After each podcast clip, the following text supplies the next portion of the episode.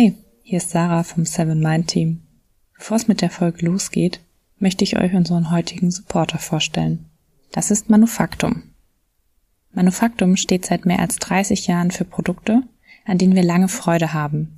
Also Produkte, die langlebig sind, gut funktionieren und sich reparieren lassen. Quasi ein Gegenentwurf zur heutigen Wegwerfmentalität. Und genau um diese Produkte, aber vor allem die Geschichten, die dahinter stecken, geht es im Manufaktum Podcast bewusst gemacht. Alle zwei Wochen gibt es dort eine neue Folge über verantwortungsvollen Konsum und wie eine faire, ressourcenschonende Lebensweise überhaupt funktioniert. Aktuell läuft gerade die vierte Staffel zum Thema Innovation. In Interviews mit Wissenschaftlerinnen, Unternehmerinnen und anderen Expertinnen erfährst du, was eine Innovation eigentlich ist und wie sie entsteht. Und das anhand von konkreten Beispielen. Außerdem geben die Gespräche auch einen Ausblick darauf, was wir in Zukunft noch in Sachen Innovationen erwarten können. Hör also mal rein. Den Link zum Podcast bewusst gemacht findest du in den Show Notes. Und jetzt viel Freude mit der heutigen Episode.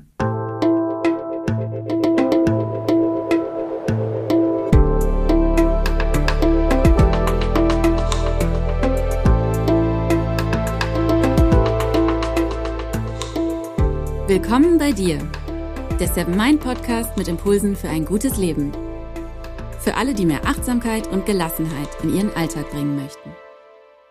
Hi und herzlich willkommen im Seven Mind Podcast. Mein Name ist René Träder. In dieser Interviewfolge wollen wir mal schauen, was das Geheimnis von glücklichen Beziehungen ist und was wir selbst dafür tun können, um bessere Beziehungen zu führen. Ganz konkret gucken wir uns an, welche Rolle unsere eigene Dynamik spielt, die wir in die Beziehung reingeben, teilweise ja auch unbewusst. Dann wird es um typische Stolpersteine und die Rolle von Schuldgefühlen gehen. Aber vor allem wollen wir auch lösungsorientiert sein und deshalb bekommst du in den nächsten Minuten auch ein paar vorgestellt, die du entweder für dich allein oder auch zusammen mit deinem Partner oder deiner Partnerin machen kannst. Zu Gast sind in dieser Folge zwei Personen, die zwei Beziehungen miteinander führen, nämlich einmal eine familiäre Beziehung, denn sie sind Tochter und Vater, und dann auch eine geschäftliche Beziehung, denn sie haben gemeinsam eine App gegründet, die Mindpaar App, bei der es um genau die Themen geht, die wir auch hier besprechen und damit die Arbeit an sich selbst und am Miteinander unterstützt. Herzlich willkommen, Leonie und Ulrich Wilken. Hi. Wir freuen uns sehr. In der Vorbereitung auf unser Gespräch heute habe ich mich natürlich auch noch mal ganz viel damit befasst, was ist Beziehung, was ist Liebe, was ist Partnerschaft.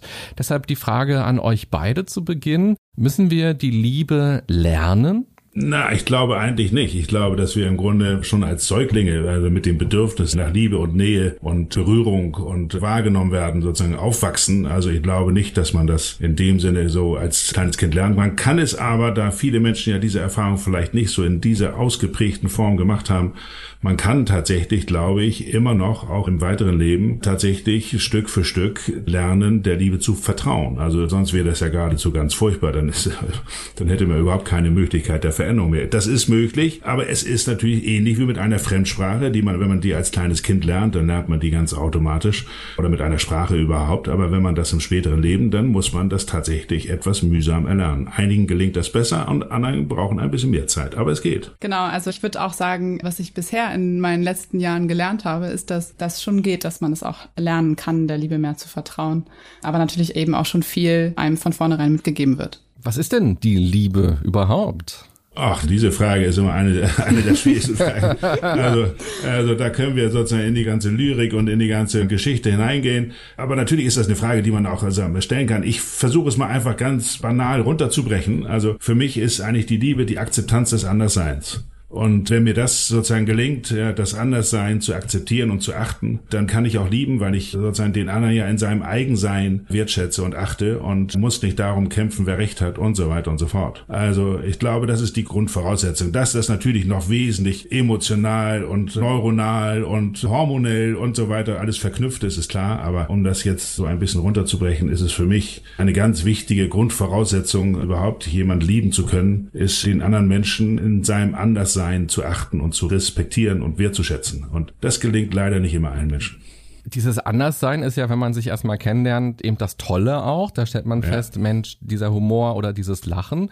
Und dann vielleicht nach ein paar Jahren denkt man sich, oh Gott, dieses Lachen. Ist ja furchtbar. Also dieses Anderssein wird ja mit der Zeit manchmal auch schwieriger auszuhalten. Wir werden in den nächsten Minuten ja auch mal genauer darauf schauen, wie man eben auch als Paar miteinander arbeiten kann und was man eben auch tun kann, um diese Akzeptanz zu leben. Und die Akzeptanz des Andersseins beginnt ja eigentlich auch bei einem selbst. Auch da werden wir, glaube ich, auch nochmal draufschauen gleich wenn man irgendwann so Teenager ist und Leonie, du bist jetzt Anfang 30, das heißt auch du bist schon ein bisschen weg vom Teenagerleben und ich auch. Aber trotzdem, man startet ja erstmal so sehr, oh, man ist verknallt in jemanden, man bewundert die Person oder man will die irgendwie haben oder mit der irgendwie Zeit verbringen. Und dann erlebt man auch Zurückweisungen und dann geht's ja häufig eben gar nicht darum, die andere Person zu akzeptieren, wie sie ist, in diesem ersten Liebesspiel, was man so erfährt als Mensch, eben dieses romantische Liebesspiel Beispiel, sondern da geht es ja häufig um Erobern, um Bekommen, um, dass der andere mich akzeptiert eigentlich oder dass der andere mich toll findet. Wie würdest du denn so als junge Frau so deine Reise durch die Liebe bisher beschreiben?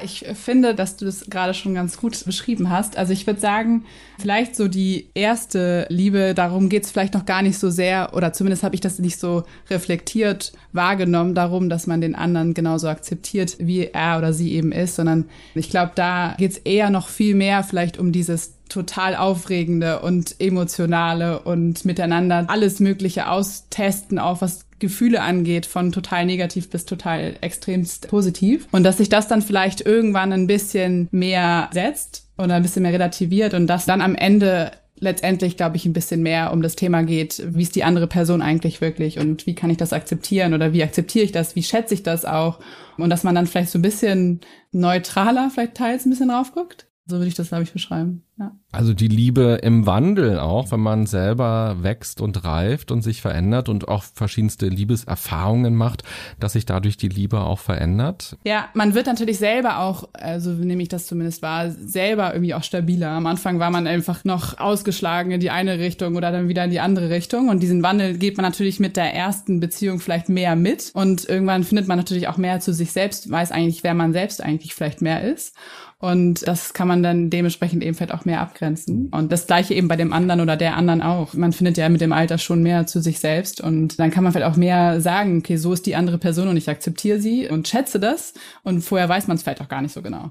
Ulrich, du bist jetzt in den 60er Jahren, in deinen 60er Jahren. Ja. ja Kannst meine, du dich noch zurückerinnern, wenn wir jetzt dieses Interview führen würden in deinen 20er Jahren? Was hast du da über die Liebe so gedacht? Ich glaube gar nicht so furchtbar viel anders als heute, muss ich sagen. Also es hängt natürlich immer davon ab, wie viel Beziehungen man ge gehabt hat. Und ich bin ein relativ treuer Mensch, würde ich mal sagen. Ich bin seit über 40 Jahren jetzt mit meiner Frau zusammen. Damals war ich sechs Jahre in den 20ern auch mit einer jungen Frau zusammen und zwischendurch natürlich hier und dort. Aber ich habe jetzt nicht permanent immer neue Beziehungen gehabt, sondern mir war so die Beständigkeit von Liebe eigentlich immer sehr, sehr wichtig. Das habe ich mir aber nicht ausgesucht.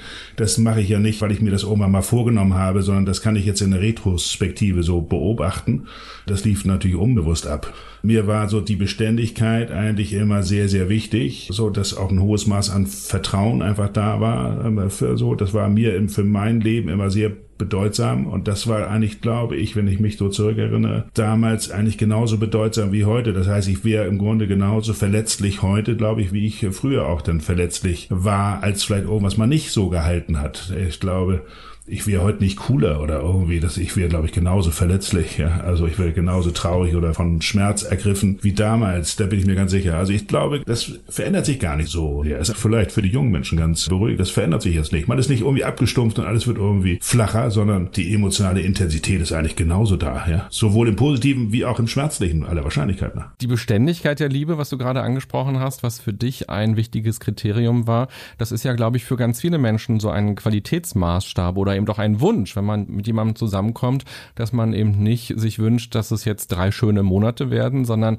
dass es irgendwie hält. Und viele haben eben auch diesen Wunsch, dass es ein Leben lang hält und machen aber trotzdem die Erfahrung, dass vieles dann nicht ein Leben lang hält. Auch du hast ja diese sechsjährige Beziehung dann erlebt und hast plötzlich gemerkt, uh, die hat jetzt nicht gehalten für immer. Ja, ich glaube auch. Also für mich lässt sich das eigentlich alles reduzieren auf zwei Kernpunkte. Also fast alle Probleme, auch mit denen ich in meiner Praxis zu tun habe.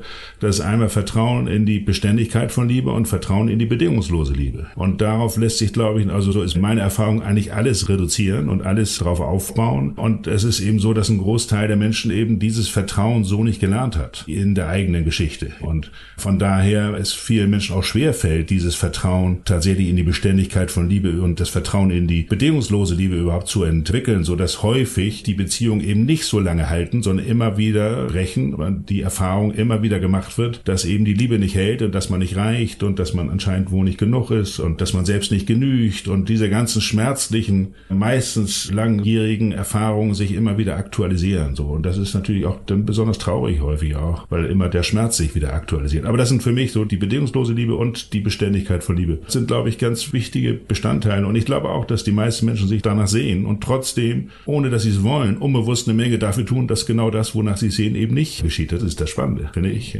Bedingungslose Liebe und Beständigkeit der Liebe. Diese beiden Überschriften, die schauen wir uns auch nochmal nachher ein bisschen genauer an.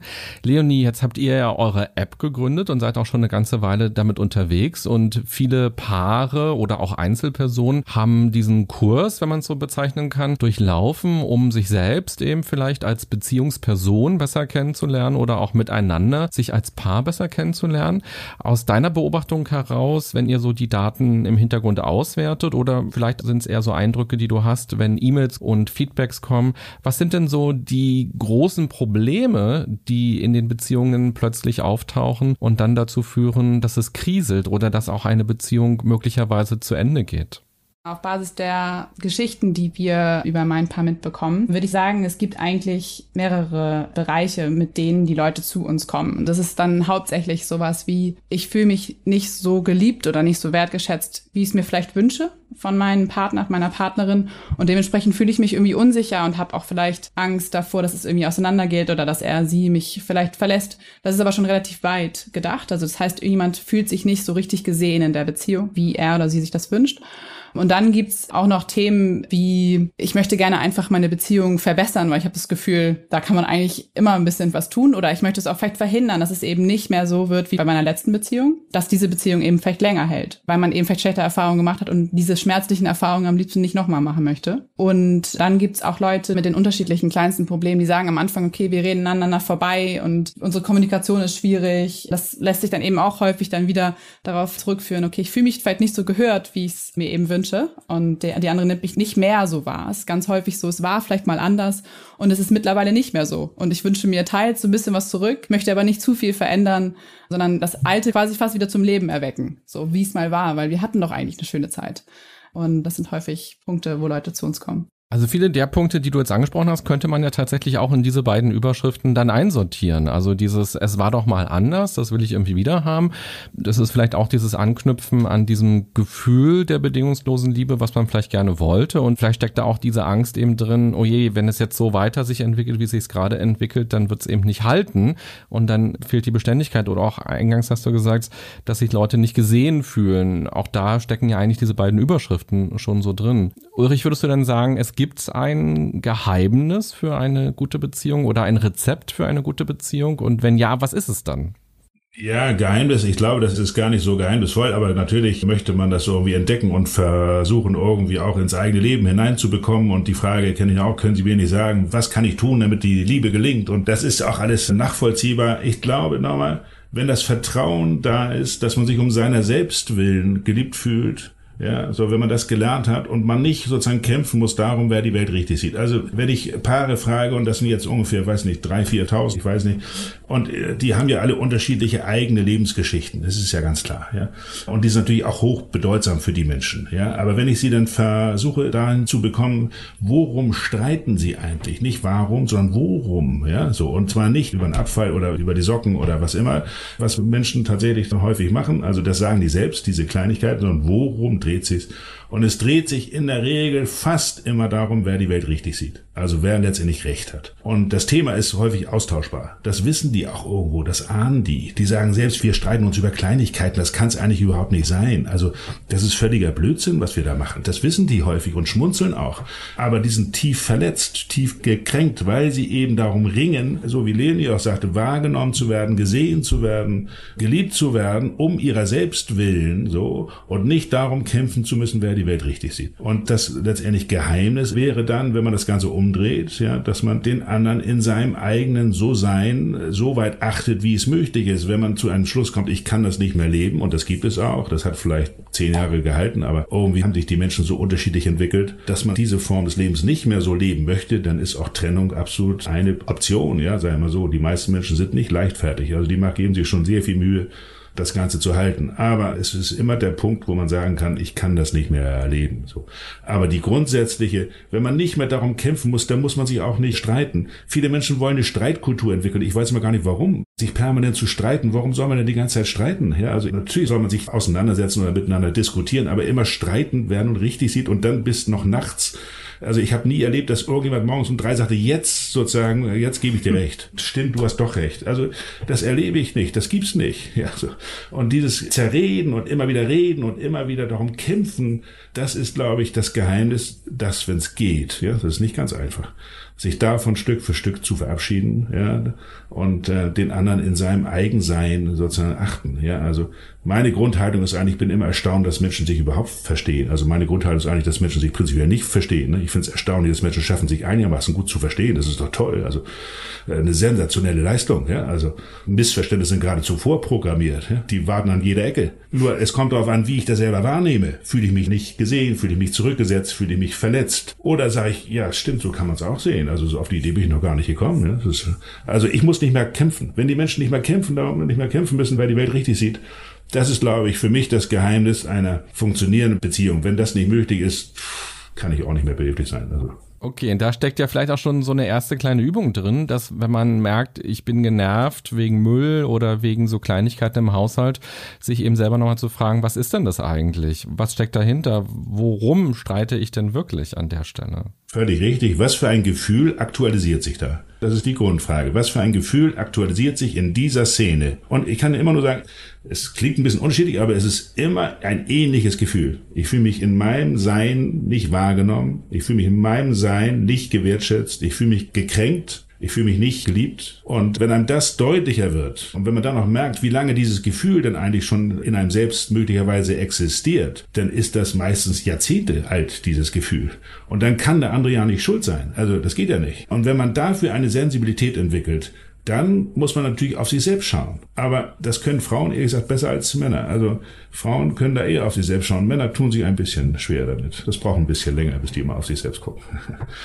Und darum haben wir euch eingeladen, damit auch unsere Hörer Lust bekommen, sich damit auseinanderzusetzen. Ihr beide habt ja nun diese besondere Beziehung auch. Ich habe es ja eingangs schon erwähnt, Vater und Tochter an der Stelle. Und ich habe in einem Interview auch gelesen, das ihr geführt habt, dass ihr euch nicht streitet. Das passt ganz gut zu dem, was du gerade erzählt hast schon, Ulrich. Und als ich das gelesen habe, dachte ich mir, was stimmt denn mit den beiden nicht, dass die sich nicht streiten? Weil du hast es ja gerade auch schön beschrieben beschrieben. Eigentlich gibt's ja an jeder Ecke Potenzial, sich misszuverstehen und eine andere Sicht zu haben, auch wenn jetzt noch ein Altersunterschied da ist, dass man vielleicht auch nochmal anders auf bestimmte Dinge schaut. Jetzt habt ihr eine App gegründet oder man schaut anders auf die Liebe oder man will sich vielleicht auch als Tochter irgendwie natürlich anders im geschäftlichen Gebaren miteinander umgehen, als vielleicht an der Kaffeetafel zu Hause oder als man es gewohnt ist und will da auch nochmal ein anderes Miteinander. Also was ist das, dass ihr euch nicht streitet oder wie macht ihr das denn dann? Ja, Leben, ich kann es mal sagen. Also ich kann es ja mal so sagen, wie ich das so erlebe. Also natürlich ist es manchmal so, dass ich dann irgendwie sage, Mensch, Papi, das müssen wir jetzt mal irgendwie anders machen oder ich würde das jetzt gerne so oder so umsetzen und nicht so vielleicht, wie du dir das vorgestellt hast. Oder es ist genauso gut andersrum. Mein Vater sagt, das würde ich jetzt gerne so oder so machen. Warum es dann vielleicht nicht zum Streit kommt, ist, weil einer von den beiden sagt dann, ja, okay, dann machen wir das so und probieren es mal aus. Und ich glaube unter anderem auch, weil natürlich mein Vater jetzt so in seinem Gebiet total der Experte ist und ich es auch einfach als sehr wertvolle Expertise sehe und in der ich einfach selber zum Beispiel jetzt keine Expertin bin. Natürlich mittlerweile schon ein bisschen, muss man sagen, aber noch nicht so ausgebildet. Und ich eher eigentlich im Alltäglichen zusammen mit einer Freundin noch das Unternehmerische hauptsächlich verantworte. Ich glaube, das ist einfach auch eine oberflächliche Grundlage, warum man sich nicht so richtig streitet. Und sonst ist es so, ja, wenn der eine eben eine bestimmte Idee hat, häufig sind sie eben auch sehr ähnlich, muss man sagen. Und wenn sie mal auseinander sind, dann ja, probiert man es eben so aus, wie der einige sich gerade das vorstellt. Also ihr habt bestimmte Nischen ja auch. Ja. Also Leonie, du kommst aus dem BWL genau. und hast eben dieses Kaufmännische an dieser Stelle so im Hintergrund. Wie gründet man etwas? Wie macht man etwas profitabel? Was braucht man für Gelder und so weiter? Und Ulrich, du bist Therapeut seit vielen Jahren und du therapierst Einzelpersonen, aber eben auch viele Paare. Du bist Ausbilder, gerade im systemischen Bereich. Das heißt, heißt, da habt ihr beide eure ökologische Nische quasi eben auch in der Zusammenarbeit gefunden. Genau so ist es. Und ich wäre blöd, wenn ich nicht sozusagen die Sprache der jüngeren Menschen, die ich ja nicht so beherrsche, ja, wenn ich die nicht mit einbauen würde, sondern nur von meiner eigenen Sichtweise ausgehe, dann wäre ich sehr eingeschränkt und es wäre sehr, sehr, sehr, sehr dumm von mir, nicht die ganze Sichtweise gerade von jungen Menschen damit aufzunehmen, weil ich es natürlich ein bisschen anders sehe, aber ich bin eher neugierig. Also es gibt für mich so einen Leitspruch, denkt das andere, ja, also wie kann ich es noch denken und nicht, ich will um meine Sichtweise kämpfen, sondern wie kann ich es nur anders denken und das macht irgendwie Spaß, ja. Also wir haben eigentlich immer viel Spaß miteinander, wir lachen und haben wirklich viel also äh, die ganze Entwicklung des letzten Jahres, also wir haben so viel gelacht miteinander und gestritten haben wir uns eigentlich nie. Aber wir haben uns auch früher nicht gestritten. Nee. Also von daher, es war jetzt nicht so, dass wir uns erst seit einem Jahr nicht streiten, sondern wir haben uns eigentlich niemals gestritten. Also ich glaube ja, dass die Menschen sich relativ autonom entwickeln und ich kann den Rahmen irgendwie einigermaßen günstig gestalten. Aber was der Leonie daraus macht, darauf habe ich marginalen Einfluss. Ne? Also wir als Eltern haben, glaube ich, relativ marginalen Einfluss auf die Entwicklung unserer Kinder. Das läuft relativ autonom ab. Ja, aber ich kann, wenn es geht, einen ganz günstigen Rahmen schaffen und das ist mir vielleicht einigermaßen gut gelungen. Wie seid ihr auf die Idee gekommen, diese App zu gründen und dann eben auch vor allem zusammenzuarbeiten? Ich weiß, aus eurem Freundeskreis gab es auch so ein paar Leute, die gesagt haben, uh, wollt ihr das wirklich machen? Ist das eine gute Idee? Und wie kam es dazu und dieser Schritt auch zu sagen, Vater, Tochter arbeiten jetzt zusammen? Wir haben angefangen eigentlich erst mit einem anderen Projekt, was es auch immer noch gibt, Mindwerk, das Netzwerk für systemische Berater und Therapeutinnen. Und das ist eigentlich ursprünglich geboren, weil ja ich saß irgendwie bei meinen Eltern zu Hause und habe davon erzählt, dass sehr viele Freunde eine Zeit lang auf mich zugekommen sind, ob ich einen Therapeuten empfehlen kann oder ob ich meinen Vater quasi fragen kann, ob er jemanden kennt. Und ja, da ist dann dieses Problem irgendwie auf uns zugekommen und deswegen wollten wir eigentlich erst eine Plattform erstellen, wo man Leuten es einfach ermöglicht, einen Therapeuten, Therapeutin zu finden. Und deswegen haben wir erstmal ein Netzwerk aus Therapeuten, Therapeutinnen gebaut, aus dem Umfeld eben von meinem Vater, weil der auch ein Institut hat in Hamburg, Weiterbildung macht und so. Und dann kam Corona, dann haben sie sich das eher genutzt, um sich äh, ja digital auszutauschen über Fälle, über aktuelle Ereignisse und so. Und dann kam eigentlich, weil mein Vater einen Vortrag gehalten hat über Paartherapie und ich habe den Vortrag aus einer wirtschaftlichen Perspektive oder so Slide-Perspektive irgendwie rübergeguckt und da wurde mir so bewusst, oder habe ich ihn auch gefragt, so Wahnsinn, deine Konzepte, die du da beschreibst, das könnten wir doch allen Leuten zugänglich machen und nicht nur mit denen, denen er arbeitet und denen er das weitergeben kann, sondern allen da draußen und das am besten noch sehr niedrigschwellig, so dass eben nicht nur ein paar eine Handvoll Zugang zu diesem Wissen haben.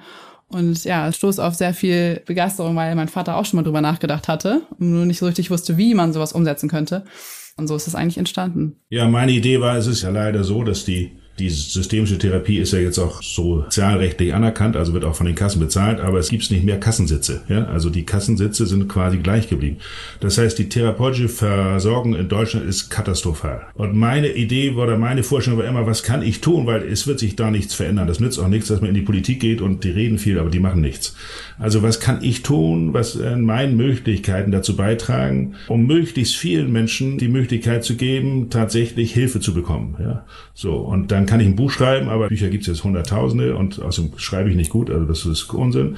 Das können andere besser als ich. Und von daher kam die Idee, so eine App zu machen, die möglichst so niederschwellig und auch für viele, viele Menschen die Möglichkeit bietet, tatsächlich sich mit sich selbst auseinanderzusetzen und für sich selbst auch zu lernen, etwas anders vielleicht, wenn sie es denn möchten, mit der Welt umzugehen. Und das ist die Rückmeldung, die von vielen kommt, dass das tatsächlich möglich ist. Ich werde es nicht schaffen, die Versorgungslücke in Deutschland zu schließen, das schaffe ich nicht. Aber das ist mein Ziel auch noch für die Zukunft, wirklich daran zu arbeiten, vielleicht irgendwann später tatsächlich auch mal die Krankenkassen dafür zu gewinnen, dass die dann einen Teil übernehmen, weil das ist einfach fürchterlich, dass die meisten Menschen mit Depressionen und Ängsten keinen Therapieplatz oder drei Monate warten müssen. Das ist unerträglich.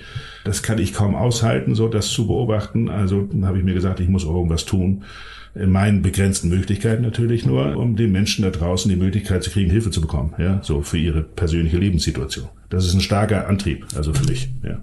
Und wie hat sich in der Zusammenarbeit jetzt eure Beziehung auch verändert?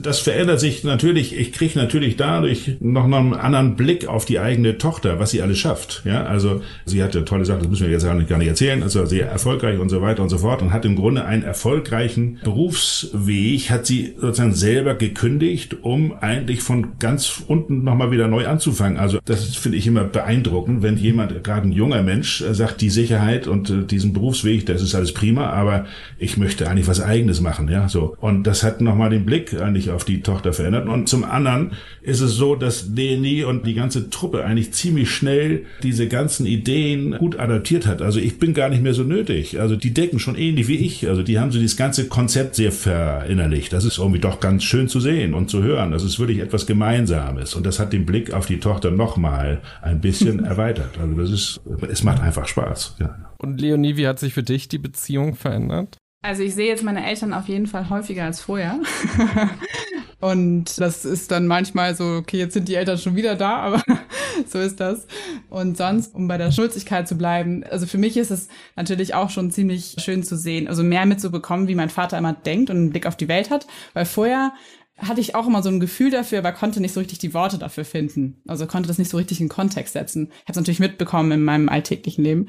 Und jetzt dadurch verstehe ich das einfach viel besser. Und was schön ist und auch schön zu sehen, dass nicht nur ich, sondern eben ganz viele andere diese Art und Weise zu denken mitbekommen. Was ich auch wiederum total schön finde. Also Freunde, die vorher es vielleicht einfach nicht so verstanden haben und auch nicht so richtig viel nachgefragt haben. Das finde ich irgendwie genial und das finde ich total cool, ja. Ja, schön, das so zu erleben, Vater und Tochter, wie ihr miteinander dann umgeht und wie ihr das so erlebt. Dann äh, lasst uns nochmal zurückkommen und richtig eintauchen in das Thema Beziehung. Jetzt ist es ja so, dass wir aus der psychologischen Forschung auch wissen, dass zwischenmenschliche Beziehungen ganz wichtig sind für unser Glück, für unser Wohlbefinden und am Ende eben auch für unsere psychische Gesundheit und dass man in der Resilienzforschung eben sowas wie Netzwerkorientierung oder Beziehungsfähigkeit als etwas beschreibt, was den Menschen eben vor Krisen schützt oder auch in Krisen hilft, wieder rauszukommen. Nun ist aber das Konzept von einer Zweierbeziehung ja rein evolutionär erstmal etwas, was nicht unbedingt im Menschen vielleicht angelegt zu sein scheint. Also wir sind aufgewachsen als Steinzeitmenschen in Gruppen von 30 bis 50 oder 100 Personen, wo man eben ein Netzwerk idealerweise hatte, wo man auch sich natürlich zu zweit fortgepflanzt hat, rein biologisch, wo dann aber aber durchaus auch Verantwortung übernommen wurde von anderen aus der Gruppe für das Kind zum Beispiel und wo eine Zweierbeziehung vermutlich, wissen wir jetzt nicht so ganz genau, aber eine Zweierbeziehung möglicherweise nichts war, was über das ganze Leben angelegt war. Und dann gibt's ja geschichtlich eben viele Gründe, warum eine Zweierbeziehung dann gefördert wurde und das waren ja oftmals keine Liebesheiraten und trotzdem hat sich das irgendwie so aus der Epoche der Romantik bei uns so niedergeschlagen, eben den Traumprinzen, die Traumprinzessin so finden und bis zum Ende des Lebens quasi glücklich zusammen sein. Worauf ich hinaus möchte ist, brauchen wir denn überhaupt eine Zweierbeziehung oder ist es nicht schon völlig ausreichend zu sagen, man hat eben gute Netzwerke und gute andere Beziehungen so im Leben und ist diese Zweierbeziehung nicht eben auch medial und werbetechnisch und Hollywoodmäßig stark überhöht und eben als Glücksversprechen am Ende doch für viele gar nicht so das große Glück? Also ich sag mal, diese Form der Liebe, die du da gerade beschreibst, die gibt's ja, glaube ich, erst seit ungefähr 200 Jahren. Ja, also das ist ja ziemlich, ziemlich frisch. Ja, also 99 Prozent äh, sozusagen der Menschheitsgeschichte gab's das gar nicht. Ja, also von daher ist es richtig, was du da sagst.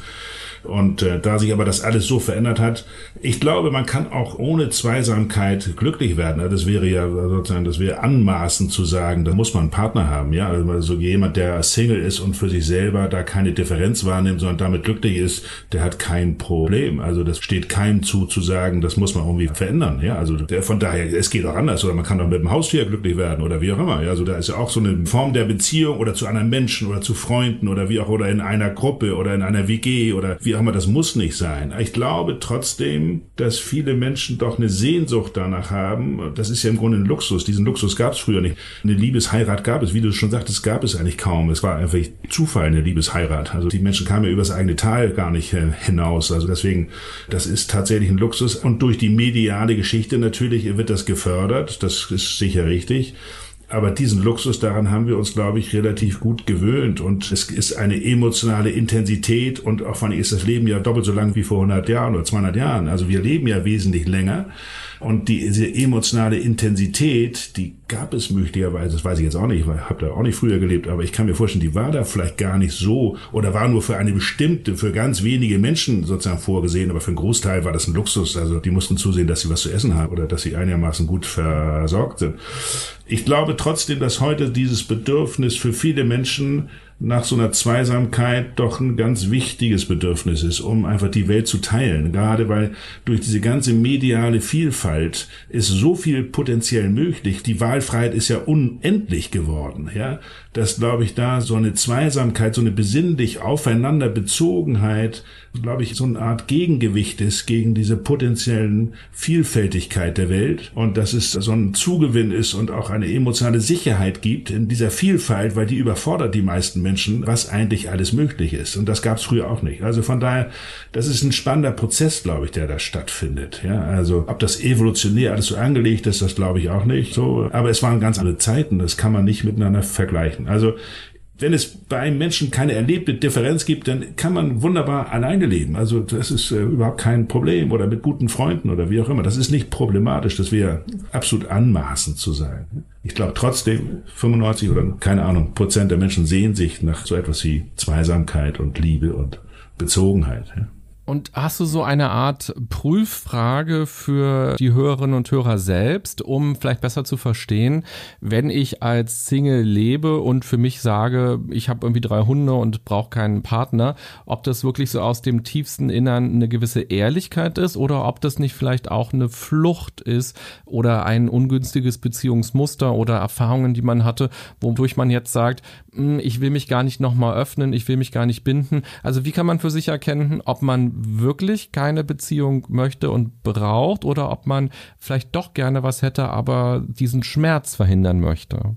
Das ist schwierig, weil auch da bin ich vorsichtig. Also ich würde sagen, ein Großteil der Fälle haben die Menschen, die Single sind, nicht so sehr die Erfahrung gemacht, dass die Bezogenheit und die Liebe ihnen ein Gefühl von Sicherheit und Beständigkeit gegeben hat, sondern die werden aller Wahrscheinlichkeit oder viele, nicht alle, vielleicht auch schmerzliche Erfahrungen gemacht haben. Und von daher finde ich es völlig in Ordnung, wenn die sagen, ich möchte das nicht nochmal. Also das ist mir zu heikel. Nähe ist hoch heikel. Ja? Also Nähe ist bedrohlich. Also für viele Menschen. Das klingt ja alles ganz schön, aber das ist für viele Menschen sehr bedrohlich. Und von nichts kommt nichts. Die werden schon ihre guten Gründe haben. Und auch da nochmal steht es mir nicht zu, zu sagen, na, na, na, da, da muss man doch mal an sich arbeiten oder da stimmt doch was nicht oder so. Äh, die werden schon ihre guten Gründe haben. Und wenn das so ist, dann ist das so. Und das passt äh, für die, ja. Und ich muss gucken, inwieweit kann ich auch diese Form des Lebens für mich so akzeptieren, dass ich das sein lassen kann. Und das, finde ich, sollten wir tun. Also besonders ich als Therapeut, also steht mir nicht zu. Die Dinge sind nicht in sich selbst problematisch. Also ich habe noch nie, ich weiß nicht, wie es dir geht, du bist ja Kollege,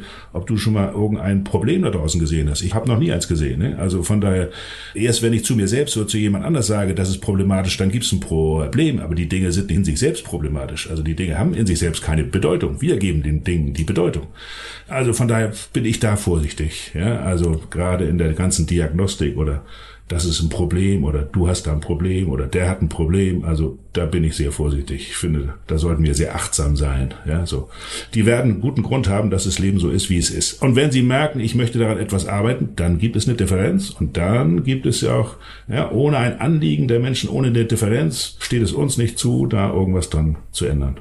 Und aus der Erfahrung in den Therapien, die du jetzt gemacht hast, welche unterschiedlichen Beziehungstypen würdest du sagen, gibt es so?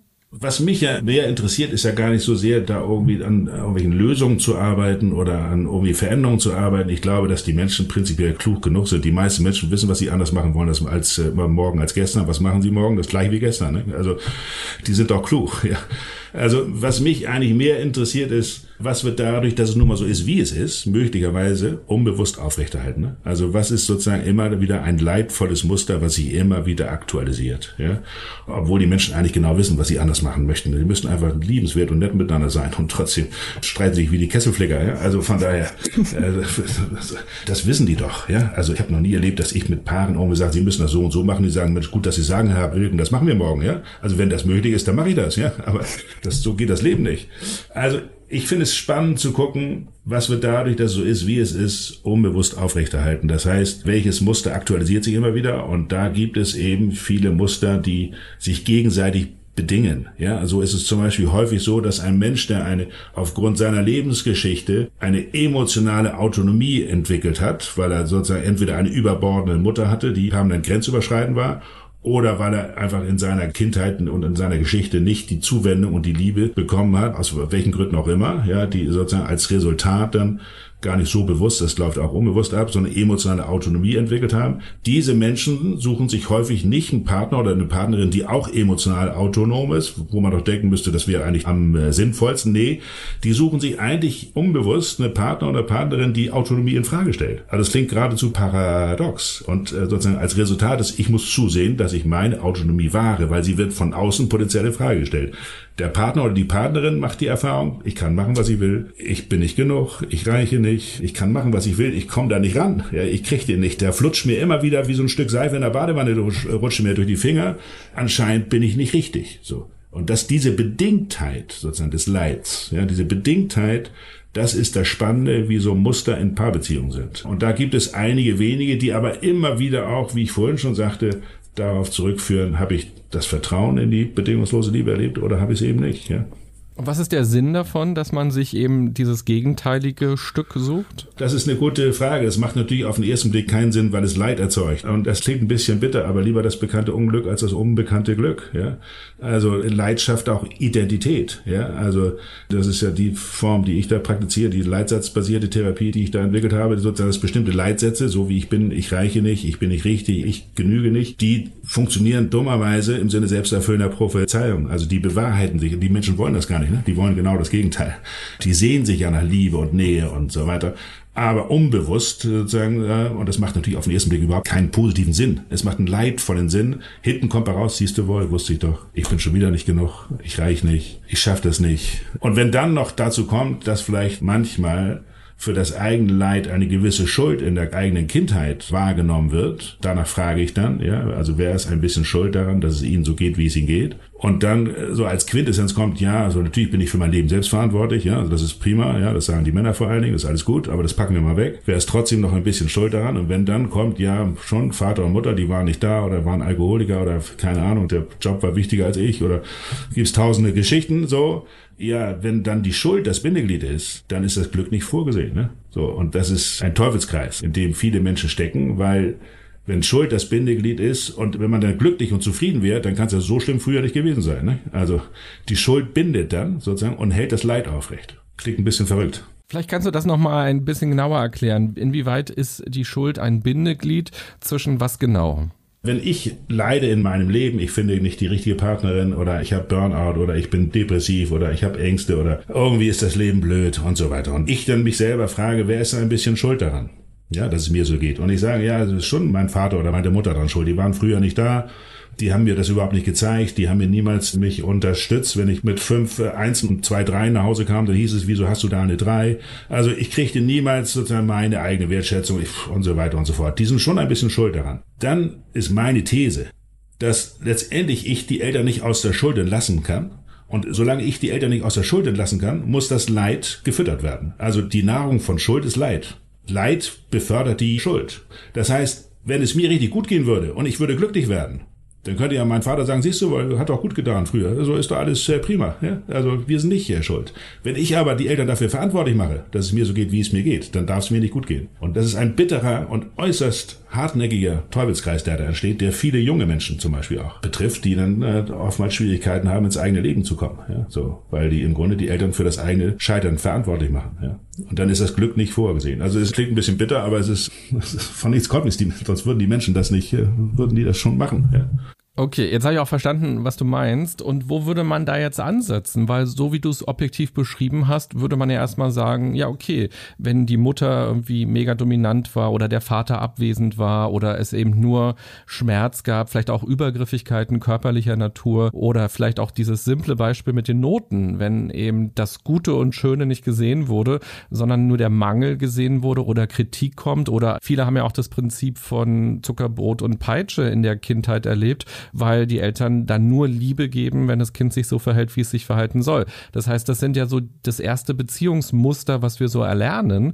Und wenn man dann plötzlich als Teenager oder als junger Erwachsener oder auch vielleicht erst sehr viel später feststellt, naja Mensch, ich bin da natürlich programmiert worden, auf eine bestimmte Art und Weise zu funktionieren als Mensch und deshalb verliebe ich mich jetzt in bestimmte Menschen oder gehe mit bestimmten Menschen eine Beziehung ein oder stell vielleicht auch fest, dass Nähe plötzlich unfassbar schmerzhaft ist und ich Nähe nicht aushalten kann, weil ich immer gespürt habe und so weiter.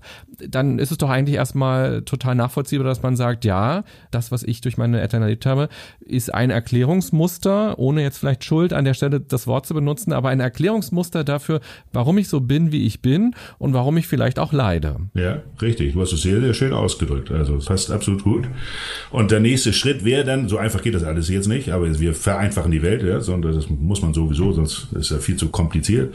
Der nächste Schritt wäre dann sozusagen, ob man bereit ist, die Vater oder die Mutter aus der Schuld zu entlassen. Ja? Also ich nehme trotzdem das Wort Schuld nochmal, ja, so.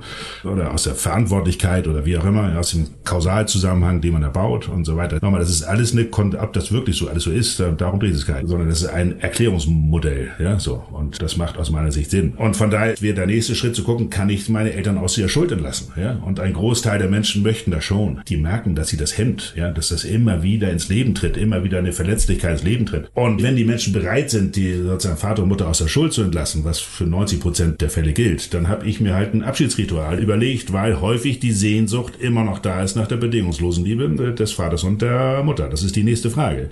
Gibt es noch eine Sehnsucht? Und der Älteste, den ich gefragt habe, der war 80, ja. Und äh, der Vater war schon 25 Jahre lang tot. Aber die Sehnsucht nach der Liebe des Vaters war immer noch da. Und meine These ist, solange diese Sehnsucht da ist, wird die in dem Leben hier und jetzt nicht gestillt sondern die ist immer noch wieder in einer schmerzlichen Form der Ungestilltheit, aktualisiert sich in der aktuellen Beziehung. So, das ist meine These. Und da habe ich ein Abschiedsritual, dass die Menschen, natürlich geht das nur mit ein bisschen Zwinkern und wenn man das äh, wahrhaftig macht äh, und nicht äh, mir zuliebe macht, sondern wenn man das wirklich tatsächlich wahrhaftig macht, sich von dieser Sehnsucht nach der bedingungslosen Liebe von Vater und Mutter zu verabschieden und einen Abschiedsbrief zu schreiben und so weiter. Ein Ritual, ein Abschiedsritual. Und wenn man dieses durchläuft, dann ist nicht alles gut so, aber ich habe ungefähr, weiß nicht, 900 Geschichten mittlerweile, beeindruckende Geschichten, wie Menschen das wirklich wahrhaftig machen und dass dann eben das Neue besser wachsen kann. Also das ist wie, als wenn man einen Acker kultiviert, wenn man ihn pflügt und dann können die Pflanzen wachsen. Wenn man das nicht macht, dann verkümmert alles. Ja.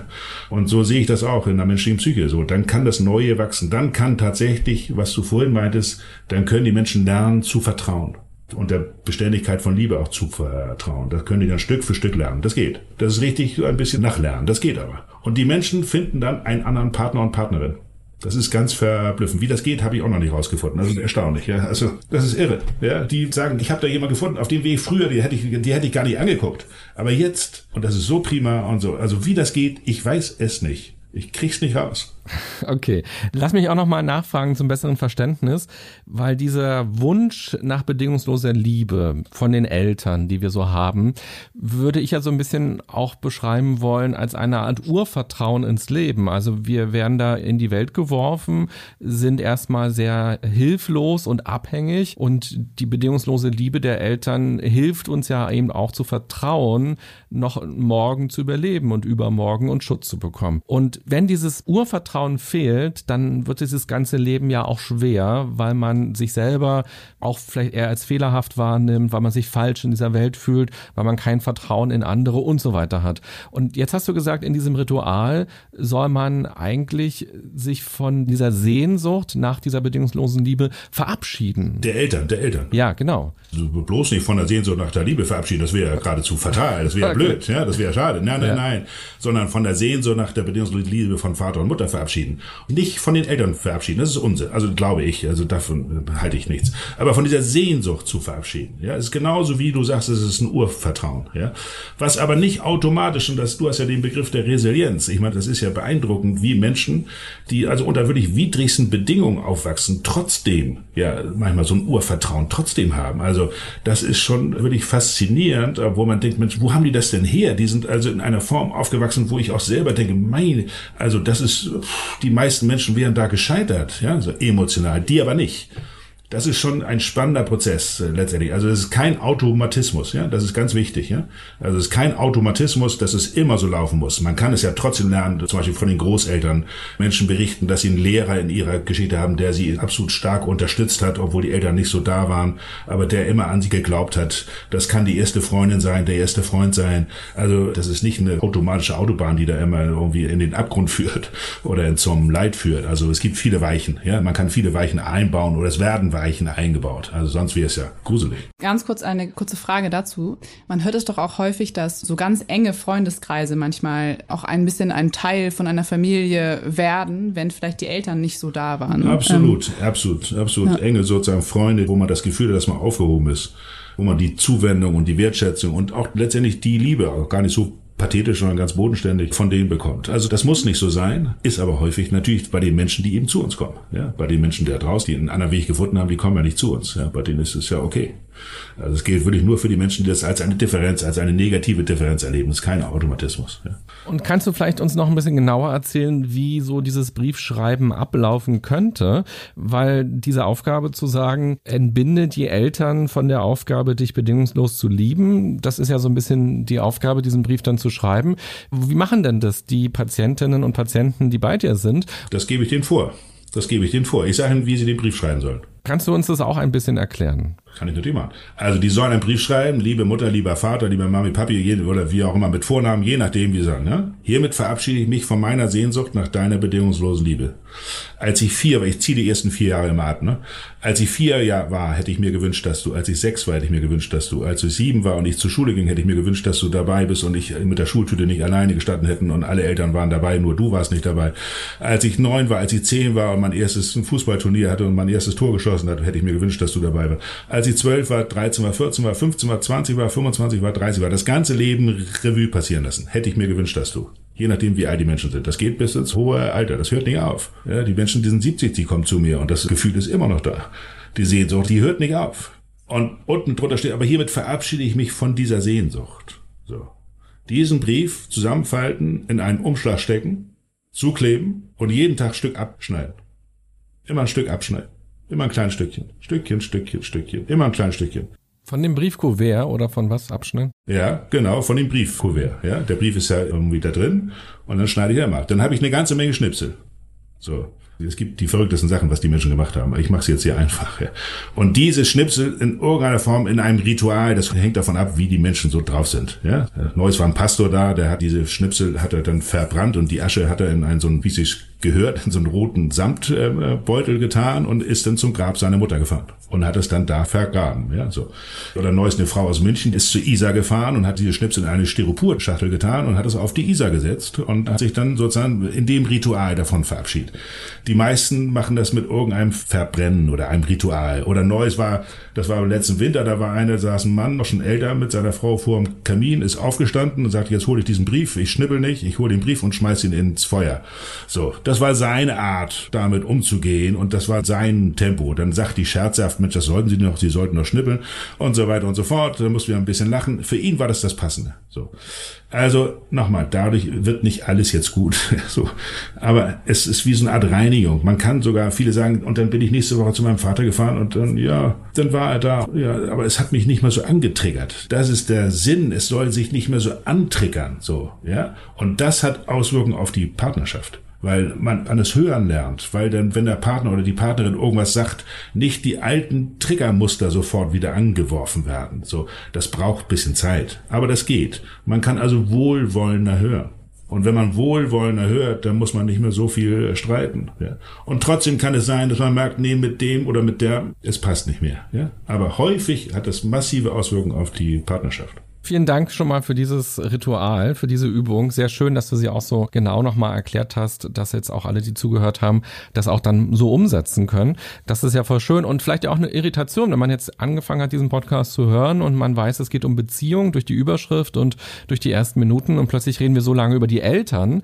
Das ist ja möglicherweise auch so eine Irritation, weil man ja vielleicht, wenn man über Beziehung nachdenkt, so denkt, naja, jetzt ich bin erwachsen und ich habe die andere Person dann neben mir und jetzt müssen wir miteinander klarkommen und eigentlich sind es noch so die alten Muster. Und würdest du denn aus deiner Erfahrung als Therapeut sagen, es ist gar nicht so sinnvoll, mit den Eltern tatsächlich in den Austausch zu gehen, solange sie noch leben und zu sagen, Mensch, als ich da sechs Jahre war und eingeschult worden bin und du warst nicht da, das fand ich verletzend und das beschäftigt mich heute noch, weil wenn du und so weiter.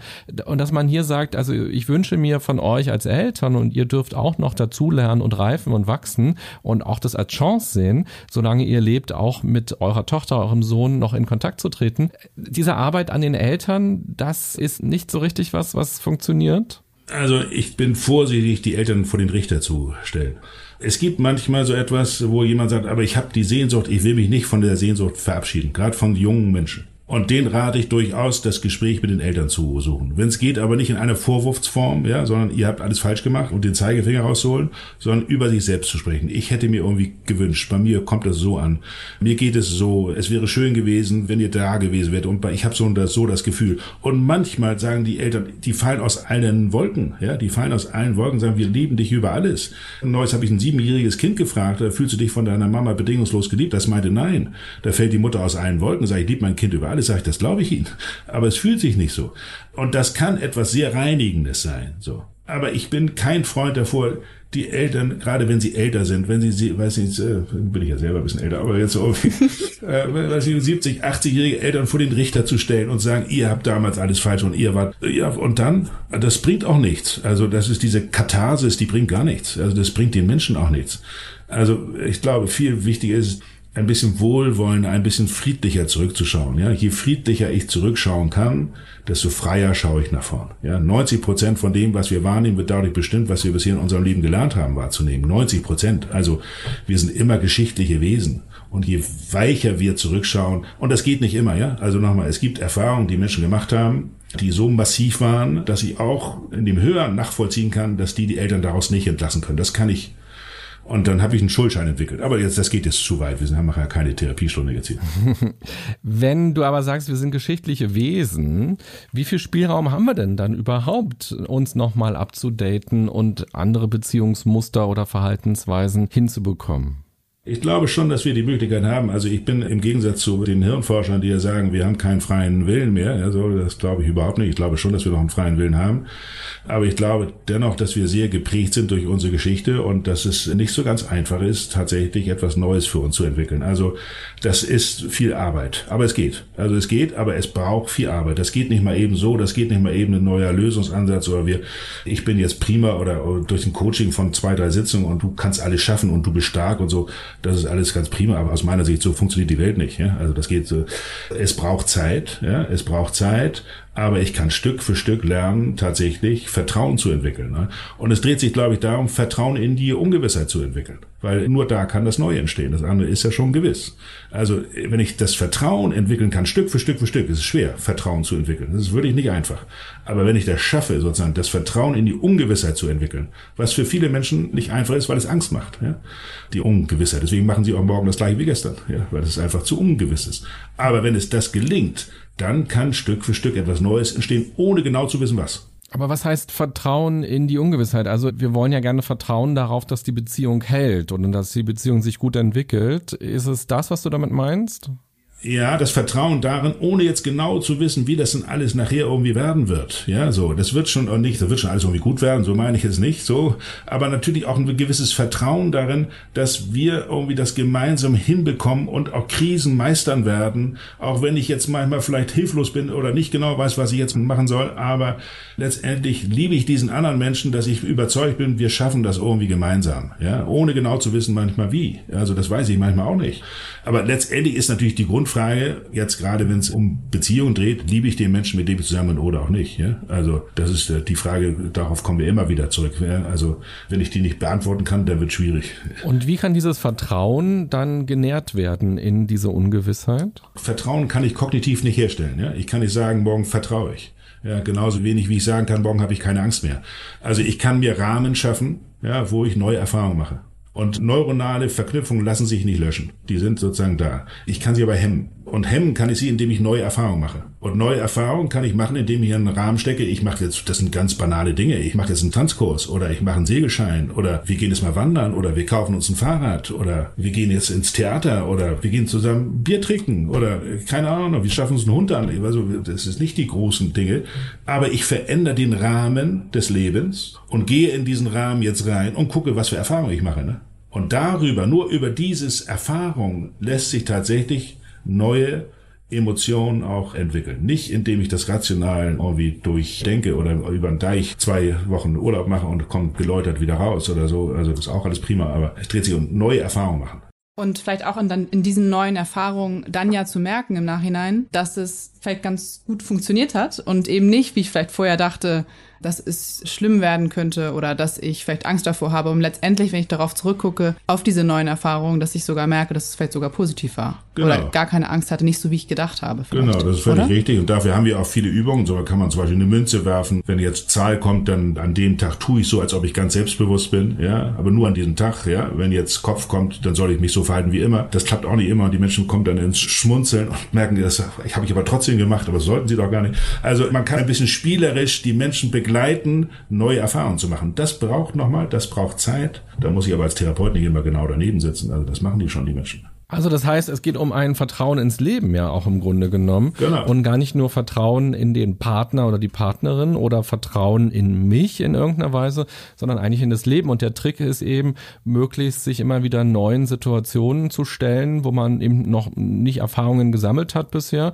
und zu merken, also so eine Art Selbstwirksamkeit, zu merken, Mensch, das war schön oder ich krieg das hin oder es war gar nicht so schlimm, wie ich dachte. Und dadurch, dass quasi der Spielraum des eigenen Lebens immer größer größer wird und man für sich dann irgendwann sagt, na okay, selbst wenn wir mal an einen kritischen Punkt kommen, wir haben ja schon viele neue Situationen gemeistert.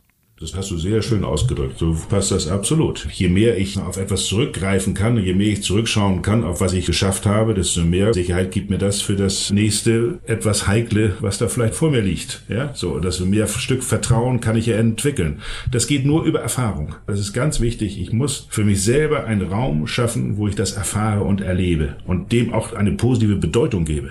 Und die Wahl habe ich und die Möglichkeit der Veränderung habe ich. Und wie ist es jetzt mit der bedingungslosen Liebe in der Partnerschaft? Bei den Eltern hast du ja nun beschrieben, da kann man sich davon lösen. Von der Sehnsucht, ja? Ja. Mhm. Genau, von diesem Wunsch, diese bedingungslose Liebe noch zu erfahren oder diese Trauer, das vielleicht nicht erfahren zu haben. Wie ist es jetzt auf partnerschaftlicher Ebene? Da hat man ja nun auch diese Sehnsucht, dass man nicht nur dafür geliebt wird, dass man eine Gehaltserhöhung bekommen hat oder die Küche sauber gemacht hat, sondern eben, dass man als Mensch irgendwie bedingungslos geliebt wird. Richtig. Also das würde ich auch als eine Grundvoraussetzung sehen, damit eine Partnerschaft gelingt. Ja? Also von dieser Sehnsucht möchte ich mich nicht verabschieden. Also die Sehnsucht ist da und wenn sie nicht erfüllt wird, da muss ich gucken, ob ich das so weiterleben möchte. Also ich glaube, diese Sehnsucht, die gehört dahin. Also das ist ein Grundbaustein einer funktionierenden Partnerschaft. Und ich glaube, wenn man nicht darum kämpft, wie gesagt, was ich sagte, wer die Welt richtig sieht, sondern dass man sich in seinem Anderssein akzeptiert, dann kann ich diese Erfahrung auch machen. Das wird nicht immer hundertprozentig gelingen, also das wäre ja Unsinn. Ja, also, also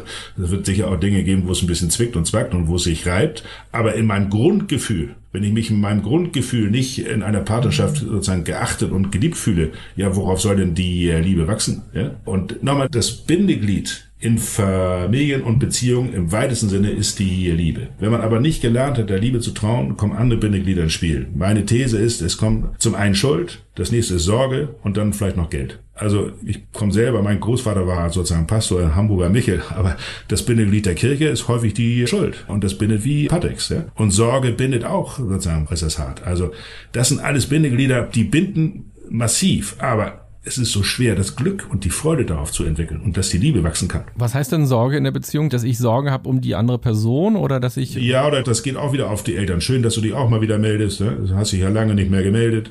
Übrigens, mir geht's irgendwie ziemlich, ziemlich, ziemlich schlecht. Ja, also ich weiß gar nicht, warum ich noch leben soll. Oder auch in Beziehung, also irgendwie, du machst mich krank. Ja, so, wenn es so weitergeht, dann... Pff, ich habe schon wieder dies, ich habe schon wieder Bauchschmerzen, ich habe Kopfschmerzen, mir geht's die ganze Zeit schlecht. Wenn du nur anders wärst, dann wird's mir besser gehen. Du bist schuld, dass es mir so geht, wie es mir geht. Also das ist ein beliebtes Spiel bei vielen Paaren. Ja.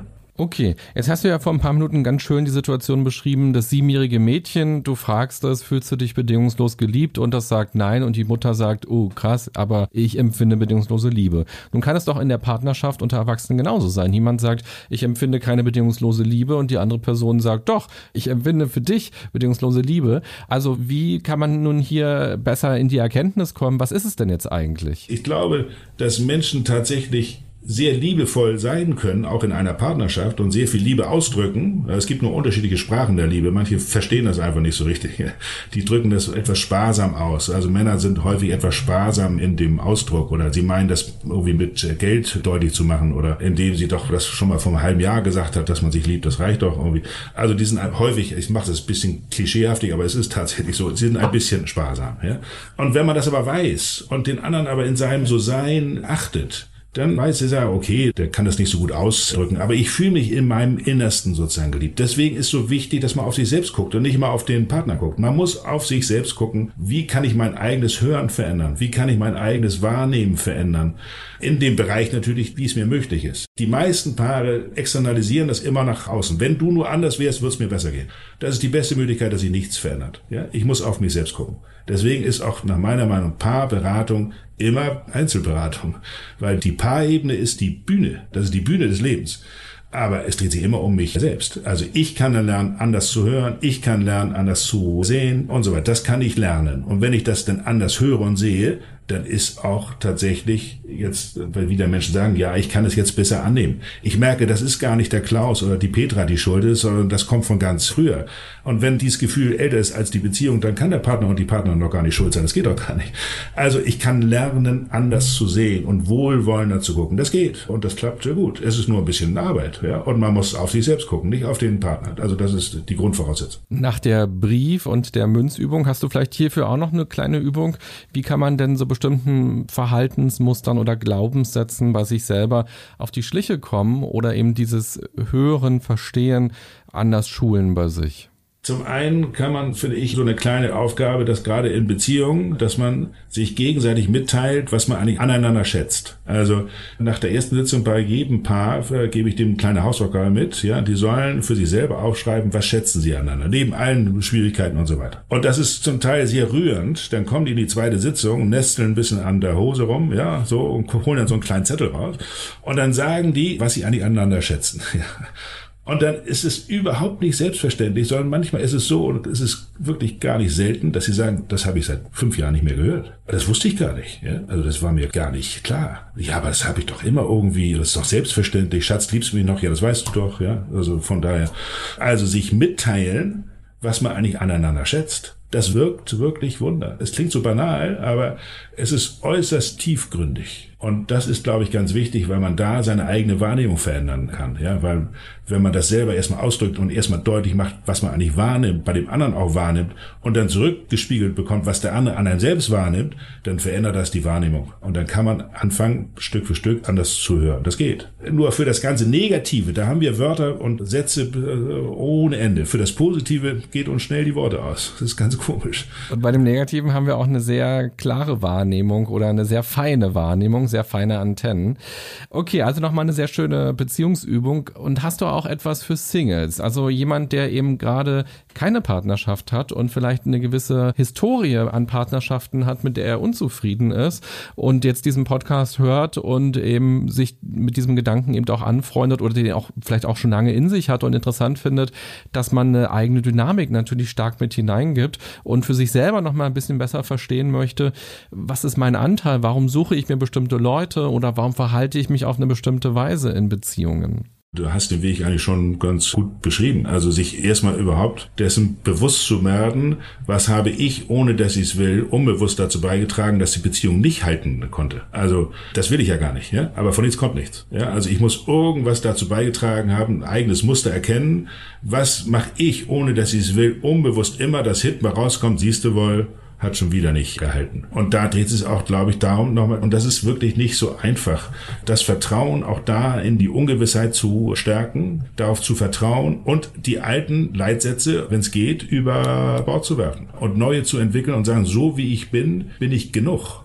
Ja, so, das nützt jetzt nicht, sich vor den Spiegel zu stellen und sich auf die Brust zu hauen und sagen, ich bin der Tollste. Aber so wie ich bin, bin ich richtig. Ich reiche so wie ich bin. Ich bin liebenswert. Und diese Leitsätze sozusagen für sich Stück für Stück zu entwickeln, sich von Alten zu verabschieden, im Grunde das Risiko einzugehen, das vermeintliche Risiko einzugehen, die Nähe zu erleben, ohne Angst zu haben, dass meine eigene Autonomie in Gefahr ist und so weiter.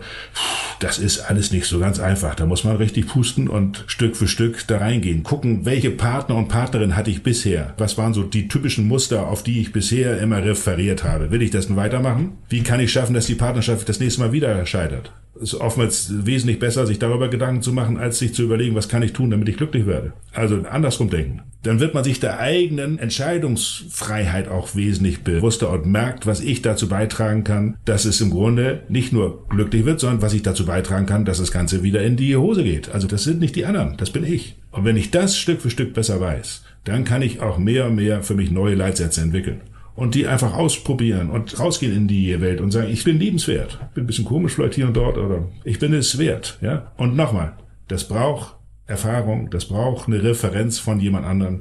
Ich brauche da drüben einen, der das annimmt. Das muss eine gemeinsame Erfahrung sein. Und das kann man tatsächlich üben. Man kann es Stück für Stück üben und sich von alten Dingen verabschieden. Also das geht. Sehr schön. Jetzt am Ende hätte ich noch so eine kleine Schnellfragerunde. Auch so ein paar Situationen oder Settings oder Besonderheiten. Und schau doch mal, was du vielleicht in wenigen Sätzen so als Idee mit reingeben kannst, weil was, glaube ich, ganz deutlich geworden ist, das ist eben Arbeit. Und da gibt's eben nicht das eine Rezept, sondern man muss sich eben damit auseinandersetzen. Und da habt ihr viele spannende Ideen auch mitgegeben, was man tun kann. Und vielleicht kannst du noch mal in so einer kleinen Schnelligkeit noch mal so am Ende ein paar Ideen raushauen. Die erste ist die Frage, da muss ich an eine ehemalige Radiokollegin von mir denken, die, solange ich sie kenne, eigentlich immer nur Dates hat und immer auch lustige Geschichten erzählt von diesen Dates, was sie für verrückte und crazy Männer so kennenlernt. Und am Anfang, als ich sie so kennengelernt hatte im Arbeiten, dachte ich mir, ah ja, witzig. Und dann nach dem nächsten Jahr, dem nächsten Jahr, dem nächsten Jahr dachte ich mir, hm, stopp mal, was ist denn das? Du triffst die ja und du lernst die ja kennen und am Ende eben zu sagen, ich treffe immer die Falschen oder alle Männer sind doof, kann es ja irgendwie nicht so sein, weil es gibt ja Menschen, die haben ja eine Beziehung und die sind ja mit jemandem zusammen. Also was könntest du jemandem sagen, der von sich glaubt, ich gelandet immer an die Falschen? Dem würde ich eine Geschichte erzählen, sozusagen, die ich auch mal erlebt habe, dass ein Paar vor mir war und man hat sich wirklich in diesem Falle mal wirklich sehr viel Mühe um diese Frau gegeben, aber es war irgendwie niemals richtig. Und dann hatte ich mit einem kleinen Zwinkern zu der Frau gesagt, ob es sein könnte, dass wenn ihr Mann ihr Rosen schenken würde, dass eine Rose immer irgendwie welk ist. Und dann lächelte sie mich an und sagt, Herr Wilken, der ganze Strauß. Ja, so, das wurde klar. So, das war das war, das war, es hatte echt eine gewisse Komik, aber auch eine gewisse Traurigkeit. Es wurde ja, er kann machen, was er will. Es wird niemals irgendwie klappen. Das ist eine Geschichte, die erzählt, die habe ich tatsächlich auch so erlebt. Geschichten machen ja wirklich einem oftmals Dinge wesentlich klarer, weil wir da wirklich etwas betröppelt saßen und da war die Klarheit so auf den Tisch gebracht. Das wusste ich auch nicht genau, was ich da noch sagen sollte, weil eigentlich war alles gesagt. Und ihrer liebenswerten Radiokollegin würde ich auch sozusagen gucken, was wird dadurch, dass es so ist, wie es nun mal ist, ja, dass sie immer wieder sozusagen vermeintlich natürlich äh, nicht den richtigen findet, was wird dadurch aufrechterhalten? Andersrum gucken. Nicht, was kann sie tun, damit sie den richtigen trifft? Andersrum gucken. Was wird dadurch, dass sie es eben nicht trifft, obwohl sie es ja will? Ne? Sie will es ja. Das glaube ich absolut. Sie macht es nicht aus Jux und Dollerei. Das ist ja leidvoll. Aber dass sie nicht den richtigen, was wird dadurch aufrechterhalten? Und da ich ja niemals den richtigen finde, ist meine Autonomie nicht in Gefahr. Ja, also Nähe ist heikel da müsste ich näher eingehen, ich müsste irgendwas eingehen, das, da kriege ich sofort irgendwie Beklemmung. Da macht es Sinn, nicht den richtigen zu finden. Also es macht absolut Sinn. Ja? Also Sinn in der Stimmigkeit. Und diese Ambivalenz ist häufig. Ja? Also wasch mich, mach mich nicht nass. Komme meine Arme, aber komme ja nicht zu nahe. Das ist kein Widerspruch. Es ist beides da. Das Dumme ist, wenn beides da ist, die Ambivalenz da ist, die Ambivalenz löst sich nicht auf. Und das ist der leidvolle Sinn, dass sie sich nicht auflöst und damit alles so bleibt. Und das ist natürlich ein bisschen traurig auch, ja, weil es ist nicht irgendwie immer nur Zuckerschlecken für die Menschen. Also die möchten das ja. ja. Und der lieben Kollegin kann ich auch nur raten, was für alte Leitsätze aktualisieren sich immer wieder und wovon kann sie verabschieden und wie kann sie für sich einen Weg finden, tatsächlich, dass sie nicht immer in diesen Dating-Geschichten immer an die gleichen Burschen kommt. Ja. So.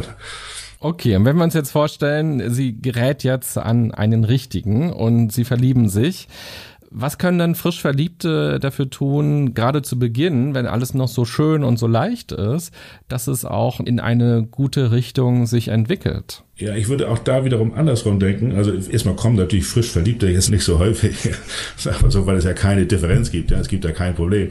Aber wenn frisch Verliebte kommen oder jetzt zum Beispiel auch wie Leonie vorhin sagte, sozusagen also im Grunde so prophylaktisch schon, ja, die haben so viele negative Erfahrungen gemacht. Was können wir tun, damit uns das jetzt nicht wieder geschieht? Ja, da würde ich wiederum andersrum denken. Was können Sie tun, damit wieder darum das Gleiche geschieht? Also was können Sie dazu beitragen, dass es hinten wieder scheitert? Da ist wesentlich mehr Gehalt drin, als jetzt zu sagen, ja, da müsst ihr aufeinander acht geben und einmal die Woche miteinander essen gehen und äh, irgendwie immer lieb miteinander sein. Ja, aber das ist doch Unsinn. Das wissen die doch auch. Ja, also sie sollen aufeinander achtsam sein und sich respektieren und sich achten und so weiter. Das sagt der Pastor auch alles in der Kirche.